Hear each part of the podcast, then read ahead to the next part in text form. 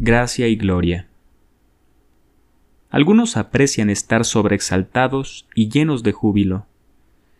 Otros se decantan más por la mesura y la tranquilidad. Algunos viven en lamento por tanto que dejaron de hacer en sus días jóvenes y bellos, otros en penumbras por hacer algo que no querían.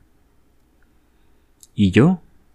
Bueno, quiero vivir esta vida que me tocó desde la tranquilidad, desde la soledad de degustar de mi silencio y abrazar todos mis recuerdos, por más permeantes y hostiles que perduren en mi interior, y revivir esos momentos olvidados por la memoria, pero guardados en el corazón.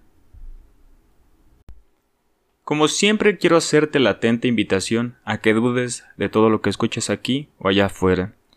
Recuerda tomar lo más necesario, pertinente u oportuno que a ti convenga.